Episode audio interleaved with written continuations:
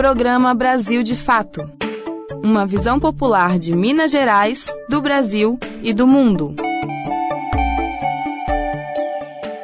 Oi, pessoal! Sextou e nós estamos aqui para encerrar mais uma semana de muita informação para você. Brasil de Fato. E como sempre, às sextas-feiras, a gente traz o que acontece de bom aqui na. Agenda Cultural. Vamos lá? O primeiro circuito do Quilombo Samba acontece em BH neste domingo, dia 14, dia de Preto Velho. As atividades têm início às 10 horas no edifício Sula, no centro, com shows e feira, e seguem durante todo o dia. No final do domingo, as festividades se encerram com discotecagem de DJ Camis e o tradicional Samba da Meia-Noite, ambas atrações debaixo do viaduto Santa Teresa. Quem quiser presentear a mãe com um passeio por Minas Gerais, vale a pena conhecer Tiradentes. Além dos atrativos históricos da cidade, neste sábado, dia 13, será realizada uma programação comemorativa para as mães com show e seresta. A atividade é de graça e acontece no Largo das Forras, no centro, a partir das 13 horas. Acontece também neste fim de semana a 16 Feira Regional da Economia Solidária do Vale do Mucuri. Além de artesanatos e produtos da região, os visitantes podem desfrutar da gastronomia local, participar de oficinas de costura criativas e shows. O evento é gratuito e acontece a partir das 9 horas na Praça Tiradente, em Teófilo Otoni. Coisa boa que não falta, né, gente? Tem muitas opções de lazer e, claro, aqui você fica por dentro de tudo. Brasil de Fato, uma visão popular de Minas Gerais, do Brasil e do mundo. Bora conferir os destaques. Brasil pode ter recorde na produção de soja e milho para exportar, mas vai mal na produção de alimentos saudáveis. A amiga da saúde hoje fala sobre sintomas da dengue como diferenciar a doença de uma gripe. Papo Esportivo e o Mundo da Bola com Fabrício Farias. Isso e muito mais a partir de agora. Fique ligado. Brasil de fato chegou.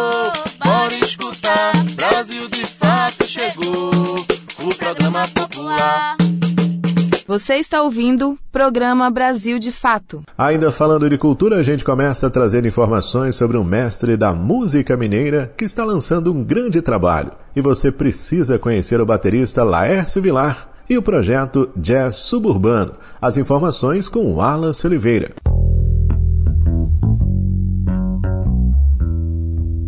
Um dos mais antigos bateristas de Minas Gerais, Laécio Vilar, lança de forma virtual e presencial quatro músicas inéditas no estilo free jazz. Na improvisação, ao lado de Noca Tourino na guitarra e João Bucha no contrabaixo, nasceram as composições Dilúvio de Rosas, O Amanhã de Ontem, Sempre Vida e Senha do Futuro. As quatro composições estão disponíveis no YouTube. A obra foi gravada durante três dias no estúdio Gunga, da Associação de Educação e Cultura Flor do Cascalho, em Belo Horizonte. A gravação também resultou em um documentário sobre o processo criativo dos artistas, além dos vídeos das próprias improvisações, que tiveram Laércio como compositor e diretor musical, e Neca Tourino na construção harmônica e melódica. Projeto Jazz Suburbano imortaliza a singular produção artística de Laércio Vilar, mas também tem o objetivo de realizar uma reparação cultural do protagonismo dos artistas negros. Hoje morador de Moeda, região central do estado, Laércio viveu em Belo Horizonte até a década de 80, onde é considerado um mestre. Ele fez shows, deu aulas e foi parceiro de inúmeros músicos, como Toninho Horta, Chico Amaral, Marilton Borges e Beto Lopes. Laércio passou por problemas quando começou a querer inverter a ordem dos instrumentos no palco. Em toda a banda, a bateria é colocada atrás dos outros instrumentos e junto com o contrabaixo, dando a base da música. Porém, o baterista achava que o fundo do palco não era o lugar onde ele gostaria de tocar para sempre. Foi o que contou ao Brasil de Fato em 2018 numa entrevista. E a bateria sempre foi um pano de fundo. Até antigamente ele, nem chamava baterista, não. Era ritmista. E sempre foi um instrumento que é cozinha, né? Mas que é lá que tá a fogueira. E fica lá atrás, poxa, não passa essa fogueira pra frente, não, e tem que ser com a bateria. Eu pus a bateria na frente e. como a, a gente também é tratado também, né? A gente lá no fundo, eu fiz a hierarquia. Até, é, até pelo contrário, até, até eu fiz até um, um, um, um triângulo para ficar bem visível, né? Eu estou aqui e eles estão aqui, mas bem perto. O músico de quase 50 anos de carreira nunca deixou de tocar e praticar, mas ficou fora do cenário belo-horizontino por décadas. O seu retorno ocorreu a partir de 2019. Agora, o próximo passo, segundo a vontade do artista, é a produção em áudio e vídeo do seu segundo álbum, com 10 músicas que já estão prontas. De Belo Horizonte, da Rádio Brasil de Fato, com informações da redação, locução Wallace Oliveira.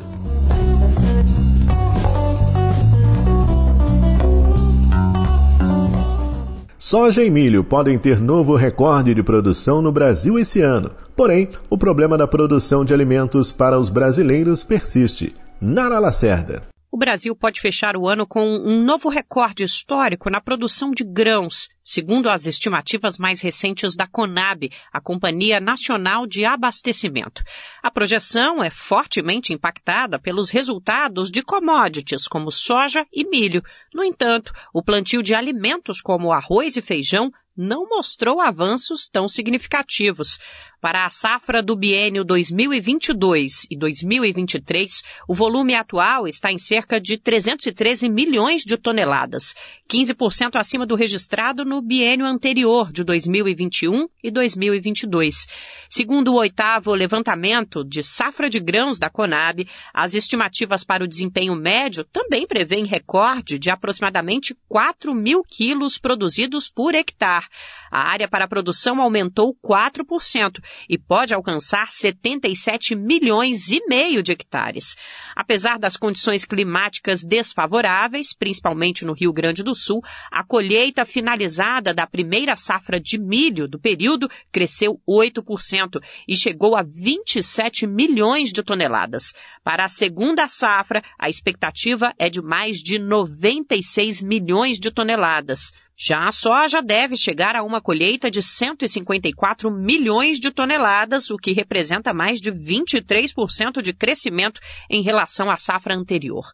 O aumento ocorre por causa da ampliação da área plantada e da produtividade da cultura.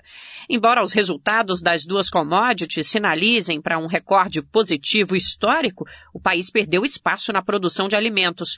No caso do feijão, a produtividade e a produção cresceram, de acordo com a Conab devido às condições climáticas registradas durante o desenvolvimento da segunda safra, mas a área plantada caiu mais de 4%. Já o arroz pode ter safra 7% menor do que a anterior e teve queda de mais de 9% na área plantada. De acordo com o boletim da companhia, esse resultado é reflexo principalmente da estimativa de significativa redução de área em meio à reduzida rentabilidade projetada para o setor do arroz. De São Paulo, da Rádio Brasil de Fato, Nara Lacerda. Programa Brasil de Fato. Todas as sextas-feiras tem edição impressa do jornal Brasil de Fato, com análise diferenciada sobre os fatos, denúncias que interessam ao povo mineiro, dicas culturais e, claro, o seu esporte semanal. A edição impressa é distribuída gratuitamente em diversos pontos de Belo Horizonte e região metropolitana, como estações do metrô e do MOV, e também chega em várias cidades mineiras. Jornal Brasil de Fato, uma visão popular de Minas Gerais, do Brasil e do mundo. Roda de conversa. Aqui você tem voz. No Roda de Conversa dessa semana, vamos debater sobre as pautas da educação pública e a política da alta de juros. Recebemos Denise Romano, coordenadora geral do Sindiúti, e Ramon Pérez, presidente dos sindicatos bancários de BH e região. Eu te espero aqui na Rádio Web Brasil de Fato, neste sábado, 13 de maio de 2023, das 9h40 às 10h40 da manhã. Você está ouvindo o programa Brasil de Fato. Hoje a gente fala aqui também de saúde e dúvidas são sempre com ela. Sofia Barbosa trazendo esse quadro de grande sucesso para você aqui no Brasil de Fato. Amiga da Saúde. Olá, ouvintes! Hoje nós vamos responder a pergunta da Clarice Rodrigues, que tem 28 anos e é cabeleireira. Ela mandou o seguinte: Como posso saber se estou com dengue se todas as viroses são parecidas? Bom, pessoal, é fato que as viroses são parecidas nos sintomas e podem confundir. A diferença principal, gente, é que nas viroses respiratórias, os sintomas típicos, né, como tosse, coriza, dor de garganta, eles aparecem logo nos primeiros dias. Já na dengue, os sintomas iniciais são a febre, geralmente alta, associada a dor no corpo, dor atrás dos olhos, podendo também haver vômito ou diarreia, entre outros. Se você tiver com suspeita de dengue, é recomendado procurar uma unidade de saúde para avaliar os riscos e fazer exame. Além disso, gente, ingerir muito líquido é a principal medida para evitar a desidratação, que é comum na dengue. Espero ter ajudado. Se você tem alguma dúvida sobre saúde e vida saudável, manda um zap para mim o número é 31 98468 4731. Repetindo, 31 98468 4731. Eu sou Sofia Barbosa. Um abraço e até a próxima.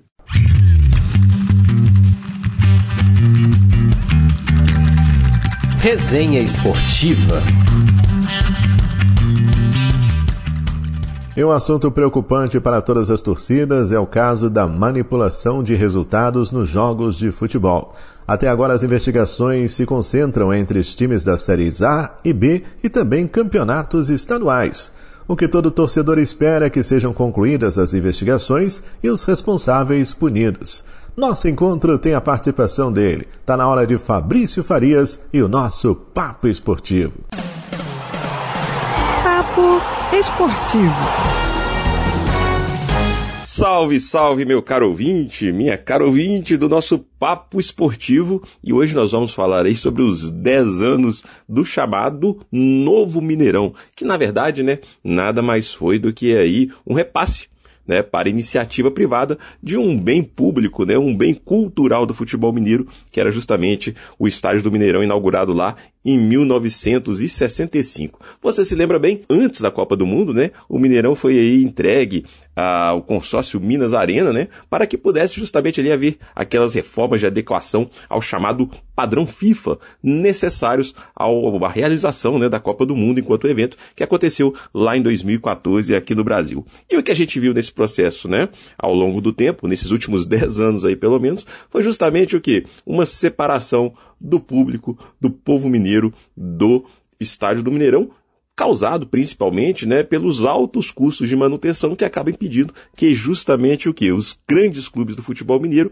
sejam aí praticamente impedidos né, de poder voltar a mandar jogos nesse que sempre foi aí o grande palco do futebol mineiro, né? Em 1965, quando inaugurado, a partir dali o Mineirão realmente marcou uma época aí de grande projeção do futebol mineiro no cenário não apenas nacional como também internacional. E o que a gente tem visto é justamente o Mineirão Mineirão cooptado por essa lógica privada, né? Hoje é muito mais comum a gente ver aí eventos de música, né? Shows, festivais acontecendo no Mineirão do que propriamente jogo de futebol, que é a razão de ser do estádio. Então, nesses últimos 10 anos, o que a gente tem justamente foi um afastamento, um afastamento do público, dos times, e o Mineirão aos poucos, né, foi deixando de ser aí a casa do futebol mineiro, virando aí um, um motivo de briga, né, um motivo aí de discussão entre principalmente Cruzeiro, Atlético e Minas Arena. E a coisa, né, vai ficando cada vez mais complicada. O Atlético já construiu aí o seu próprio estádio e o Cruzeiro que só retornou, né, a jogar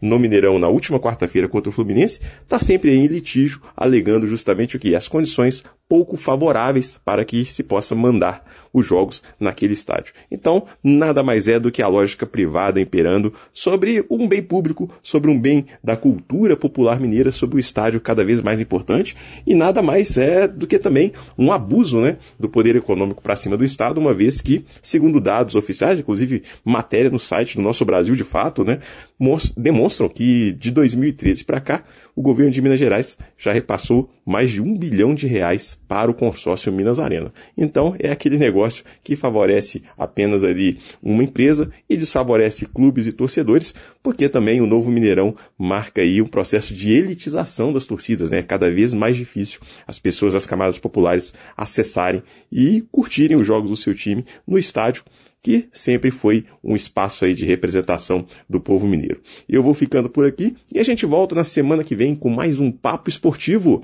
de Belo Horizonte para a Rádio Brasil de Fato, Fabrício Farias. E chegamos ao fim de mais um Brasil de Fato, com locução, roteiro e trabalhos técnicos de Tarcísio Duarte, coordenação Wallace Oliveira, produção da equipe de jornalismo do Brasil de Fato. O nosso abraço vai para todos, em especial para elas, a todas as mamães. O nosso carinho, o nosso desejo de muitas alegrias, saúde, encontros, comemorações e, claro, tudo de bom. Feliz Dia das Mães. Grande abraço e até semana que vem. Tchau. Você ouviu o programa Brasil de Fato, uma visão popular de Minas Gerais, do Brasil e do mundo. Acompanhe mais notícias no site brasildefato.com.br.